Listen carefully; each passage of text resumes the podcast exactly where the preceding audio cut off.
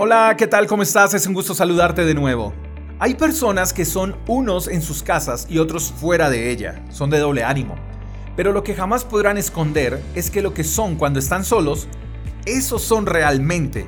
Puedes fingir ser feliz ante la gente, pero tarde que temprano sacarás a la luz lo que realmente hay en tu corazón, y ese momento traerá dolor y frustración. La gran pregunta es, ¿qué tienes en tu corazón?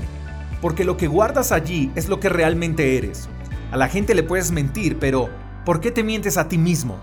Todo lo malo y falso que estás atesorando en tu corazón te enfermará. No aguantarás mucho, así que mi invitación hoy es, saca todo lo malo, todo lo feo, todo lo negativo, saca todo pensamiento de pobreza, todo pensamiento de inferioridad, de culpa, perdona y llena tu corazón de fe, de oración, de actitud, de alegría, de paz.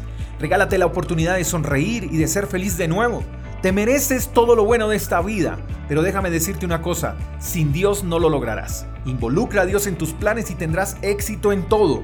¿Qué tal si hoy, al mirarte al espejo, te sonríes y te dices a ti mismo, vamos una vez más, pero no sin Dios? Todo con Él es mejor y con Él reflejarás lo que realmente hay en tu corazón y espero que eso sea todo aquello que es agradable y además que desea tener toda buena persona. ¿Y sabes algo más? Todo lo que hay en tu corazón es contagiable, así que proponte ser la solución para aquellos que están sumergidos en un mundo de oscuridad.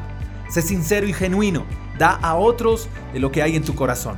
Mi padre suele usar con frecuencia una frase que dice, tú eres el resultado de ti mismo, así que trabaja tan fuerte en tu interior como trabajas en tu exterior, para que todo aquel que se acerque a ti note que así como eres por fuera, eres también por dentro. Y eso tiene más valor que lo exterior porque una sonrisa genuina puede sanar lo que las pastillas no pueden curar.